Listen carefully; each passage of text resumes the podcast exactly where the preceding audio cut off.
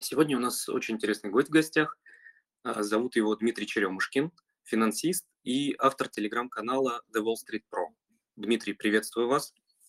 Всем добрый вечер. Да, его тяжело, конечно, назвать добрым, но тем не менее. К вечеру уже добрый. Ну, более-менее, да, согласен. А, говорить, как вы поняли, мы сегодня будем, конечно же, про отечественный рынок. А, несмотря на то, что все мировые индексы сегодня чувствуют себя крайне плохо, российский рынок стоит особняком. То есть падение по индексу РТС в моменте составляло более 10%, по индексу Мосбиржи до 8% падения доходило, ну и доллар уже очень близок к психологической отметке к 80 рублей за доллар. А, я хочу для начала быстренько поделиться своими ощущениями, а потом мы перейдем к вопросам Дмитрия. А, у меня, по моим ощущениям, в пятницу а, была полная уверенность в том, что дальше слов эта перепалка с Западом не зайдет, но сегодняшние заявления обеих сторон как-то уже заставляют всерьез задуматься о возможном военном столкновении. И в связи с этим вопрос к Дмитрию. Вы, наверное, уже много раз делились своим мнением, но тем не менее, давайте кратко еще раз проговорим.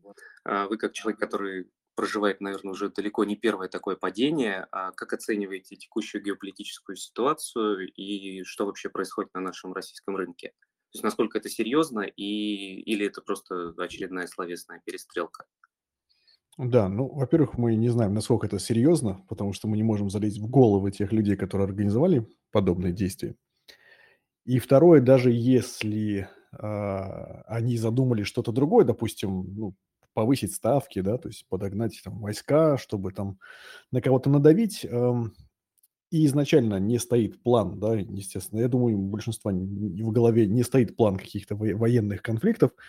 Все же э, ситуация же может измениться в любой момент, то есть какая-то провокация, э, какие-то люди, которые решат э, что-нибудь, куда-нибудь стрельнуть в кого-нибудь, да, просто по своей натуре внутренней, может просто привести к тому, что изначальные планы, которые строятся в том, чтобы просто кого-то может напугать, а, может превратиться в куда более опасную ситуацию. Поэтому э, даже если мы бы знали, да, что в головах у тех людей, кто сейчас всем этим руководит, э, все равно даже они наверняка не знают, насколько это все серьезно и чем все это закончится. Вот. В связи с этим у нас в голове должно быть, наверное, там парочку сценариев, а сценарий первый, наверное, пока базовый, а, говорит о том, что, скорее всего, мы пройдем все это с какими-то, да, потерями, но мы пройдем, и не случится какого-то апокалипсиса. В связи с этим, а, наверное, надо периодически пользоваться возможностью и небольшие докупки делать. А, буквально, слава богу, говорю, я успел в свое время немножко кэш освободить. У меня есть кэш, но я очень маленькими порциями подкупаю, потому что неизвестно, где дно. Вот, и там у меня просто план каждый 10% падения того же индекса московской биржи просто подкупать. Ну и второй сценарий, а, мы не можем его тоже а, ни в коем случае отметать. Действительно, какой-то Э, сценарий апокалипсический, да, все, что вы там можете вложить в это слово. А здесь, конечно же, наверное, есть смысл а, немножко кэша все-таки а, уже даже из банка, может быть, себе немножечко припрятать в носочек на всякий пожарный случай, да, потому что с утра можем проснуться, а рынок уже не откроется или банки могут не открыться. Но это, говорю, это такой апокалиптический сценарий, поэтому не надо бежать там все со счетов снимать, все продавать, нет. Но какой-то такой маленький запас кэша там на месяц, например, жизни, да, там на два месяца жизни, наверное, бы я бы поддержал бы сейчас. Вот такой первый коммент. Да, это на самом деле очень, э, несмотря на то, что сценарий апокали- апокалипсистичный, но тем не менее, как бы он вполне реальный, потому что ситуация усугубляется буквально каждый день. А, давайте поговорим про а, вопрос, который интересует многих инвесторов в российский рынок, потому что в основном он интересен именно высокой дивидендной доходностью. А, как вы думаете, есть ли вероятность того, что наши крупнейшие голубые фишки, крупнейшие компании выйдут к инвесторам и скажут, друзья, простите, обстановка напряженная, нам нужно подкопить кэша, и мы вынуждены дивиденды сократить. Как вы думаете, насколько такой сценарий возможен? Ну, так, тут на самом деле э, надо понимать контекст, который будет в момент объявления. То есть к моменту объявления дивидендов у нас, кстати, он уже, уже подходит. То есть это будет сейчас февраль, март, апрель, то есть ближайшие три месяца а, будут отчитываться компании в России а, по итогам года и будут итоговые годовые дивиденды. В принципе, мы знаем, что у всех компаний или практически у всех будут такие шикарные прибыли по итогам 2021 года, и дивиденды должны быть хорошие. Но, теперь но, то есть есть несколько условий, да, чтобы эти дивиденды были э, как бы выплачены акционерам. Э, первое, да, что не должно быть никаких э, серьезных э, проблем, которые вот должны случиться с компаниями в ближайшем будущем. То есть, если бы они сейчас объявляли бы дивиденды, скорее всего, они бы их объявили, да, потому что в моменте нету там каких-то серьезных санкций, нету там, вооруженных конфликтов. То есть в моменте у всех деньги есть и все хорошо в моменте. Если вот к феврале, а, марте, апреле а, все будет, даже пускай на тех же нотах, да, то есть такие же будут повышенные тона, там еще что-то говорить, скорее всего, выплатят дивиденды, проблем там не должно быть. Но все может измениться, если а, все-таки все пойдет не так, как подразумевает владельцы этих компаний, государственные, в том числе много компаний, если действительно начнется какая-то заварушка серьезнейшая, которая приведет к тому, что санкции будут секторальные там наложены, то, конечно, дивидендов уже не видать. Поэтому при сценарии, скажем так, вот light, да, все попугали и разошлись, то дивиденды будут. А вот если все пойдет по плохому сценарию, то, конечно, дивиденды, скорее всего, большинство компаний оставят как резервную денежную подушку в сложные времена. Поэтому надеяться на дивиденды, э, конечно, так двояко можно. Тут, надеюсь, объяснил примерно положение вещей. Ну да, да, все предельно понятно. А, продолжая тему дивидендов, допустим, если мы а, отбросим в сторону все эти геополитические проблемы, а, как вы считаете, вообще высокие дивиденды на российском рынке, потому что сейчас они действительно какие-то просто слишком высокие. То есть там «Газпром» дает доходность 15 Сбербанк дает там 11-12 доходность, то есть это какие-то прям сверхвысокие дивиденды для российского рынка для таких голубых фишек для больших компаний. А, как вы считаете, это временное явление или все-таки дальше стоит ждать продолжения этой тенденции? Э, ну, смотрите, если даже прикинуть 2020 год, вот в марте-апреле 2020 года, когда рынки в целом, не только российские, а еще там зарубежные рынки падали, то можно было а, по многим компаниям, таким глобальным, а, долларовым, а, получать хорошую доходность. То есть компании там какие-то традиционные там с потребительского рынка, которые сейчас дают там 2%, 2,5% доходности, давали в тот момент там 4, 5, 6%. И это на самом деле много. То есть Coca-Cola там под 4% давала дивидендов, это такие хорошие значения были. Естественно, такие доходности даются а, в условиях, когда есть высокая неопределенность и высокие риски. Потому что сегодня это 4%, завтра еще станет хуже, уже будет 6% и так далее. Соответственно, то же самое мы говорим про российский рынок. Он дает такую доходность, да, как раз-таки из-за повышенных рисков. Если эти риски уйдут, то доходность, конечно же, выровняется, да, то есть она выровняется, скорее всего, ближе к ключевой ставке. Сейчас у нас ключевая ставка 8,5, а рынок закладывает сейчас а, базовый сценарий уже повышение ставки до 1% до 9,5%. На самом деле, вот это очень важный момент, особенно в российской, на российском рынке, это ключевая ставка. И вот к этому как раз и стремится доходность по голубым фишкам. То есть если ставка 9,5 будет, то а, если голубая фишка будет давать сильно ниже этой доходности, то, скорее всего, ее акции должны будут припасть, да, то есть цена должна быть опуститься, чтобы доходность выросла. Поэтому, скажем так, сейчас доходность по Сбербанку, она действительно немножко завышенная.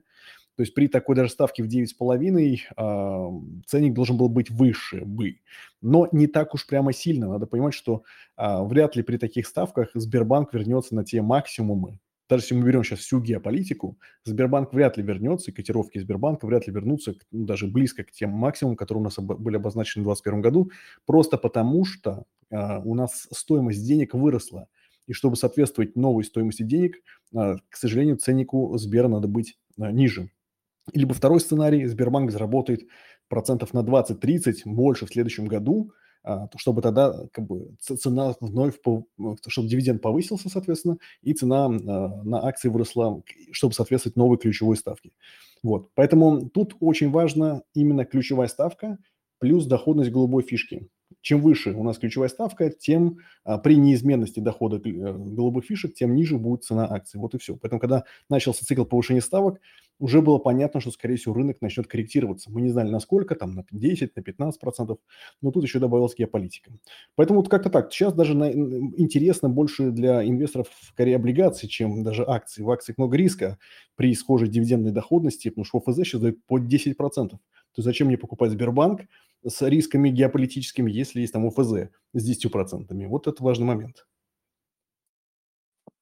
Понятно, спасибо. А вот еще хочется поговорить про сектор недвижимости. А, на него, помимо геополитики, которая давит на весь российский рынок, а, сейчас еще давит и дополнительно а, высокие процентные ставки, которые вы упомянули, в купе со свертыванием различных правительственных программ поддержки, но при этом цены остаются максимально высокими, по крайней мере, в городах-миллионниках. И не очень похоже пока на то, что они вскоре могут начать снижаться. Как вы в, этом, в этой связи смотрите на рынок недвижимости в целом и, в частности, на компании застройщиков? Ну, мне кажется, здесь на самом деле такие два сценария основных, которые будут преобладать. Сценарий первый заключается в том, что при текущих ставках, которые еще, кстати, ставки еще и вырастут, а, конечно же, продажи недвижимости в, э, при прочих равных условиях должны снижаться, и мы, скорее всего, вряд ли увидим какой-то там ажиотажный спрос на ровном месте. Единственное, что подталкивать может цены вверх, это там инфляция, которая у нас посмотрим, да, все ожидают в 2022 году все-таки постепенное снижение инфляции, поэтому это как бы не должно сильно увеличить стоимость недвижимости. А, поэтому при базовом сценарии, э, скорее всего, будет такой немножко, может, тухловатый рынок недвижимости. При базовом сценарии. Что такое не базовый сценарий? Не базовый сценарий а, подразумевает реально девальвацию рубля. А, и вот если вот видите, сегодня рубль у нас там 70, там 6,5, 77 до 79. Если таких еще пару-тройку дней у нас будет, то народ начнет опустошать банковские счета, и я даже уже сегодня на нашем канале уже, уже увидел первые такие проблески, комментарии относительно того, а, что люди хотят сделать. Там прямо так и пишут, что, кстати, психология такая, не только, я думаю, в России, это во, во, во всех а, странах. Если у вас валюта местная, локальная начинает терять стоимости, начинается девальвация, а, люди стараются сохранить свой капитал путем покупки чего-то, что можно руками пощупать, в данном случае это недвижимость. А, в предыдущей девальвации покупали еще и телевизоры, и там автомобили и так далее, но недвижимость первичной становится. Поэтому а, если сейчас а, мы будем несколько дней подряд видеть постоянно теряющий стоимости рубль, я думаю, это может сделать, ну, кратковременно, но все-таки некий толчок для того, чтобы люди пошли сметать недвижимость снова. То есть здесь они уже будут а, покупать и под любые ставки, то есть брать ипотеку и под 10, и под 11, и под 15 процентов. И главное, чтобы сохранить свой капитал. Да? Кто-то просто будет депозиты распотрошить и покупать недвижку просто, чтобы сохранить деньги. Поэтому смотрите, а, базовый сценарий предполагает, что при как бы, никакие всякие, если мы уберем геополитику, то, наверное, ничего хорошего недвижки ждать в 2022 году не надо. А, но если мы подразумеваем, что будет все-таки напряжение, будет девальвация, то а, недвижка может, э, конечно, серьезным образом вырасти, как минимум спекулятивно. Вот пример такой сценарий я вот закладываю. А как вы считаете, именно на акциях это отразится? Или все будут люди понимать, что это какой-то краткосрочный эффект, и как бы это не отразится на прибылях компании? Это сложно предугадать, потому что акции могут под другим а, в моменте. Ну, то есть мы видим, что, допустим, вот, яркий пример сейчас, как отражается на акциях. Смотрите, цена на никель в космосе, да, там она сейчас улетает очень хорошо, а Норникель падает на 5%. То есть мы видим, что даже базовый актив, да, который компания реализует, добывает, реализует, продает, он растет в цене, а у нас идет падение акций. То есть акции будут они будут в моменте под каким-то настроением толпы. Да, через какое-то время, там, если геополитика в моменте выключится, хотя бы там дней на 5, народ подумает, что, о, боже мой, там, да, цены на недвижку в космосе, надо же побежать и купить какой-нибудь ЛСР или там ПИК купить. Да, но в, в моменте очень сложно. Здесь корреляции может и не быть вообще никакой, на удивление. Вот такой ответ. И, кстати, сейчас в моменте смотрю э, стоимость акций самолета, и при падении рынка на 6% они падают на целых 15%. Хотя... Да, это еще объявили, дивид... байбек еще объявили они. Да, да, то есть, а, а в последнем, э, по-моему, 18 января было последнее такое большое падение на российском рынке, и акции самолета как раз себя очень стойко э, чувствовали в тот момент. Э, Дмитрий, предлагаю завершающий вопрос, такой небольшой блиц, э, топ-3 акций, по вашему мнению, на российском рынке, которые сейчас стоит подобрать? Давайте постараемся только избежать Сбербанка, Газпрома и вот всех таких очевидных историй. Может быть, у вас есть какие-то неочевидные идеи? Ну, смотрите, неочевидные. А, Опять же, видите, все в сценариях закладывается. Просто Сбербанк, э, он упал больше всех из голубых фишек из-за того, что он наиболее сильно подвержен потенциальным санкциям, да, то есть начиная с какой-то военный конфликт, первое, на что наложат э, санкции, это там на государственные банки, мы это слышали, они обещали это сделать, притом наложат именно там, на, там Сбербанк, ВТБ, то есть все, что такое главное государственное. Это первое. Поэтому, конечно, Сбербанк, он укатали сильнее, но, скорее всего, у него будет, если все будет хорошо, э, и более сильные от, а, как бы коррекция обратно наверх уже. Но если избегать Сбербанка, и надо понимать, что, к примеру, мы рассчитываем, что все так легко не закончится, что все равно что-то будет, то, э, наверное, стоит обратить внимание э, на сырьевые компании. Возьмем, допустим, какую-нибудь цветная металлургия, майнинг, может быть, даже нефтегаз, потому что, на мой взгляд, на эти сектора маловероятно они первым придутся по вкусу, да, санк санкционным листам, потому что кто будет поставлять тогда нефть, газ в Европу, они же первые пострадают. У нас есть монополисты в России, такие, знаете, они почти, почти глобальные монополисты или крупные компании, например, Алроса, например, а, там, ГМК Норильский никель. То есть эти компании, которые очень сложно будет под санкции на, на них наложить, потому что они являются важной составной частью а, поставок а, вот, и никеля, и алмазы в мире, поэтому без них там на рынке произойдет просто караул какой. А возможно, ал, а, не Алроса, а Русал, да, потому что они, это крупнейший такой независимый производитель а, алюминия. Но а, это, это, если мы говорим про такие санкционные части, нефтяночка та же самая, ну там прямо широкий спектр можно.